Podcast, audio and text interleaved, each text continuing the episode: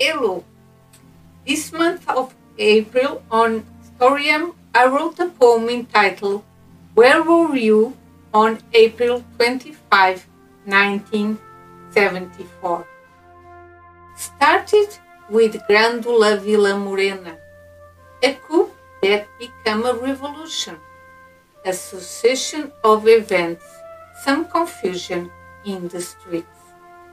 This movement of captains, it took place in 1974 at the end of April, after the failed attempt on March 16, a coup that also became civil.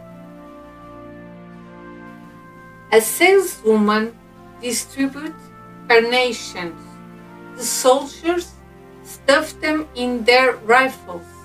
Civilians put this flower to their chest. A lot of people in uniforms all around. Marcelo Caetano had to lend over the power. General Spínola was the successor until the Portuguese can choose. After the dictatorship, democracy came. The Third Portuguese Republic. It took some audacity. Many personalities stood out. Salgueiro Maia stands out, a hero of April that fell into oblivion.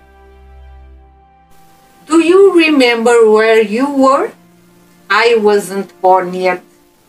This is a historic period that should not be overlooked. Antagonistically, this year we mark this date. This question plagued me, a curiosity that doesn't kill.